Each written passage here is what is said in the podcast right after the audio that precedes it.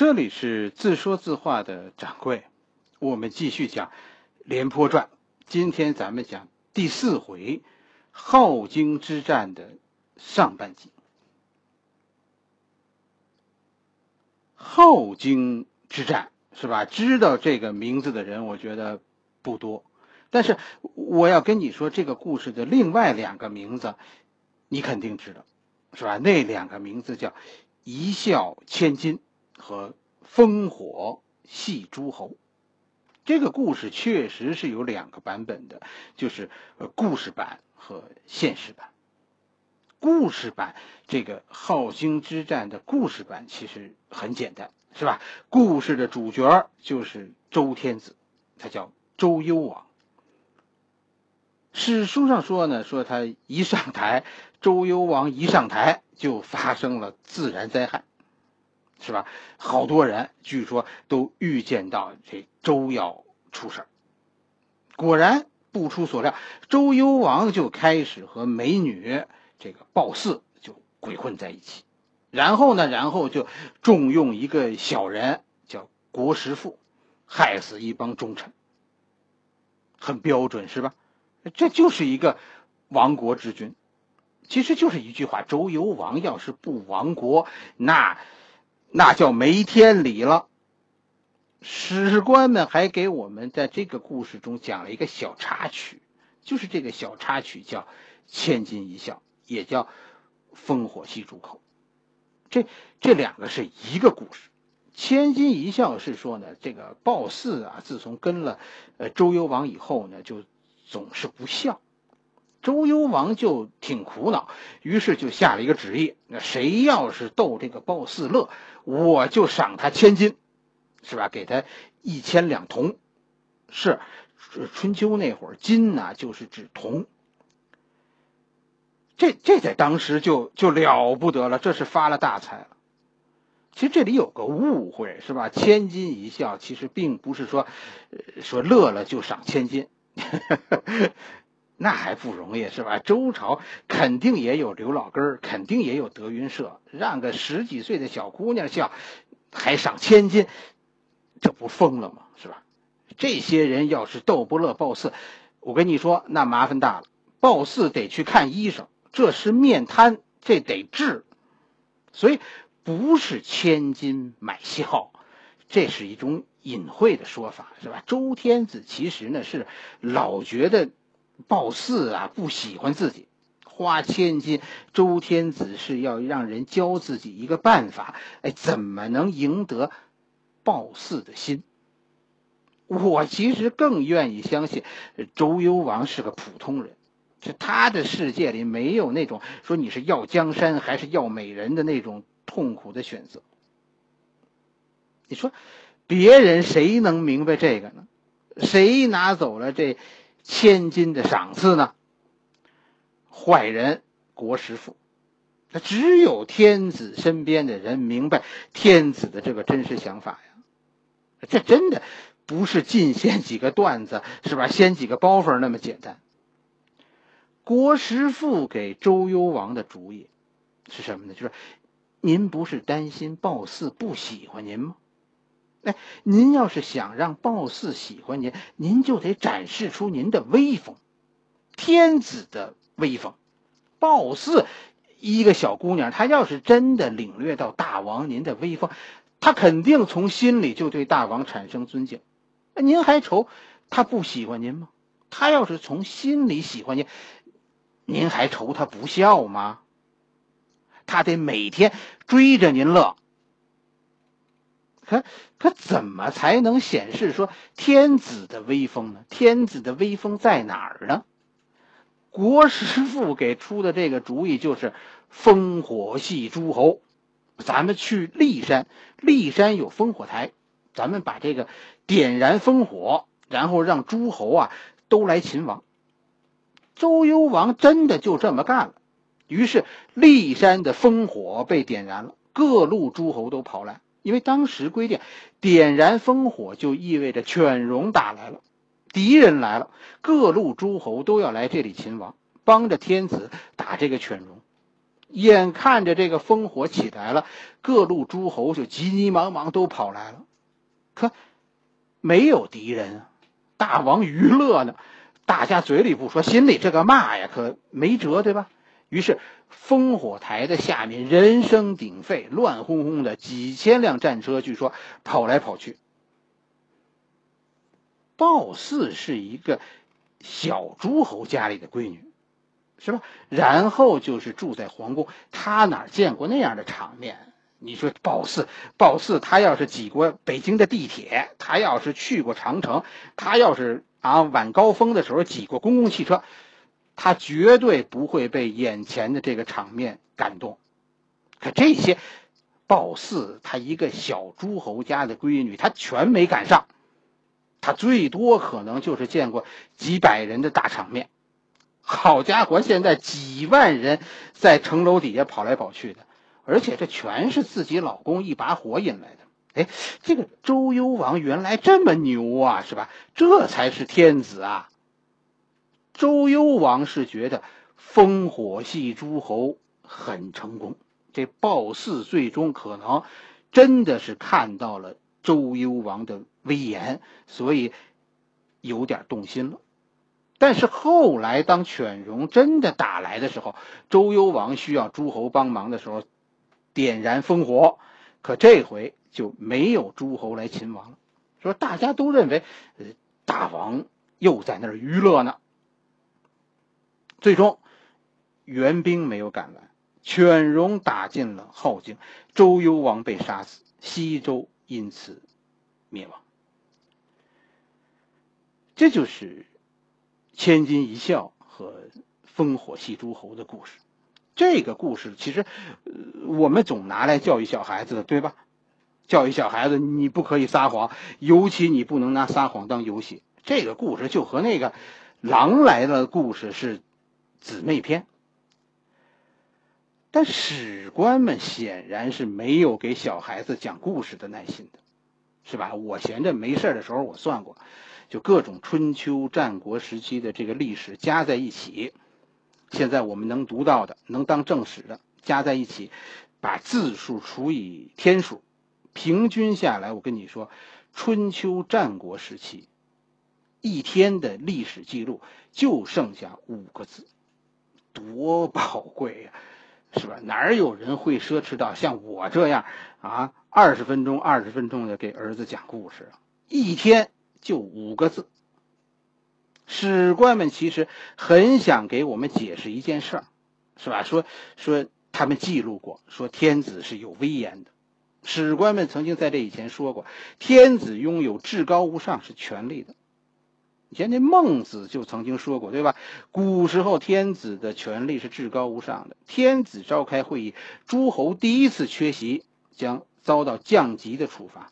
第二次缺席就将遭到削地的处罚，第三次你不到，天子的兵就到了，天子就发兵打你去了。你听着很严格，是吧？这这这是不是那个事不过三的出处？反正我觉得是。在咱们现在听到的千金一笑，是吧？哎，烽火戏诸侯的故事里，周天子是个可怜的人。你看他死了，被人杀死了。后来你看，别说报仇了，连个埋他的人都没有。中原诸侯一个一个忙着自己的事情，就没人理睬他。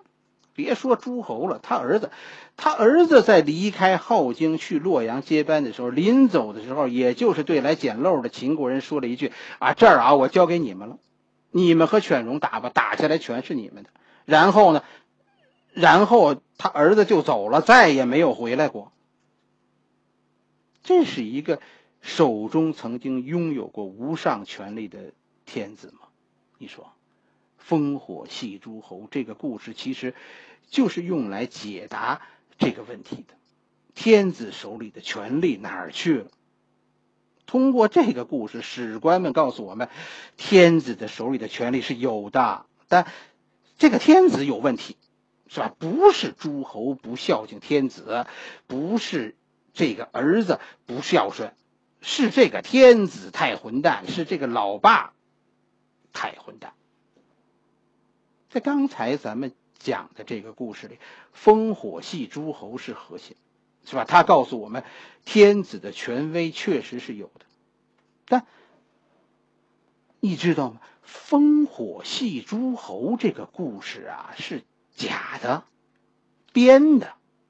确实，烽火台这种东西在司马迁那会儿很常见，是吧？匈奴人来了，当时汉朝人是就点燃烽火，然后四下的军队就赶去救援。但那是汉朝，西周这会儿是大概在六七百年以前。就这个高招，烽火的这个高招还没发明呢，就是在那会儿，在战国那会儿，还是要靠人接力跑报警呢，就没有烽火，你何来烽火戏诸侯呢？整个这个故事就因为烽火，呃，穿帮了，对吧？确实，据说啊，当时骊山那一带有一些土台子。但是根据《左传》的说法啊，这些不是烽火台，这些是这些台子上放的是鼓皮鼓，当时是敲鼓。犬戎人来了，这个土台上的人看见了，就就敲鼓，但不是通知关外的诸侯，是敲给西安听的，是吧？镐京，镐京听到鼓声，就知道犬戎打来了，镐京就关门了。根本就没有中原诸侯去这个镐京，呃，秦王这么一回事儿。函谷关当时得到的是死命令，中原诸侯一兵一卒，没有天子的使者陪从，不许进入函谷关。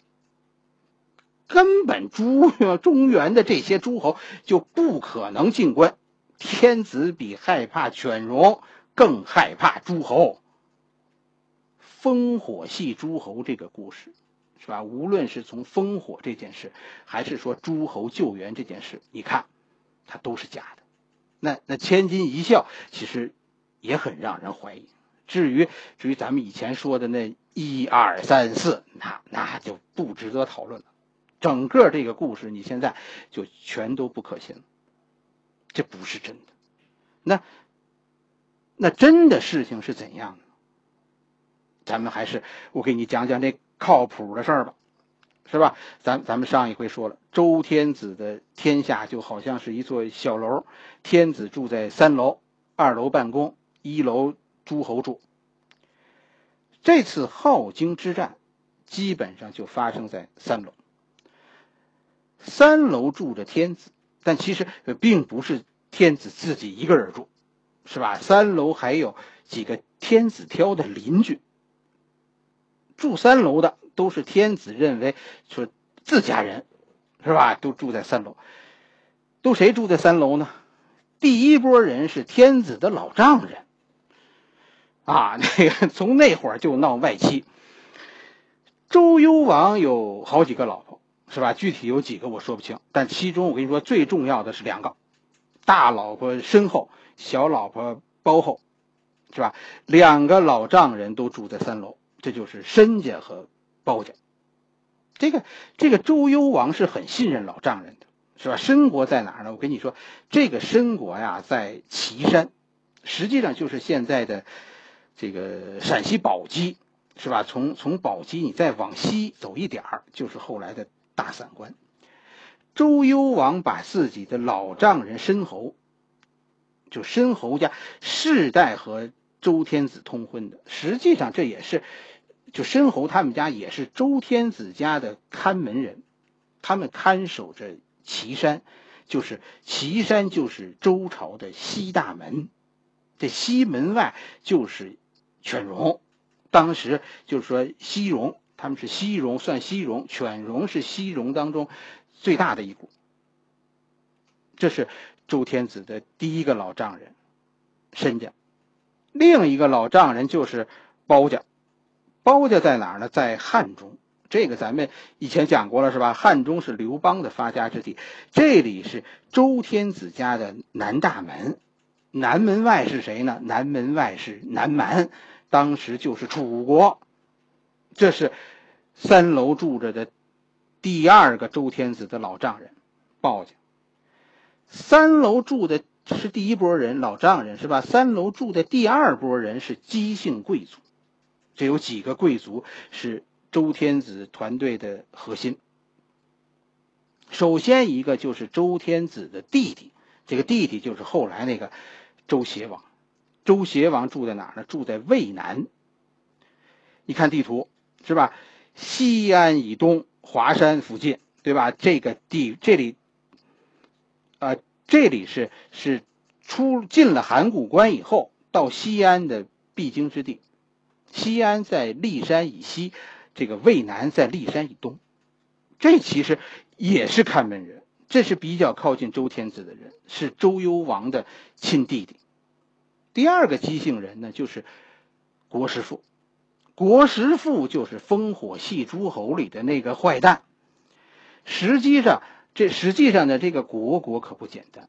国国是姬姓贵族，周天子历代周天子对国国有特别的信任，并且把当时天下第一雄关函谷关就交给国国来把守。这个国国就是在现在的陕西省的三门峡市，陕县。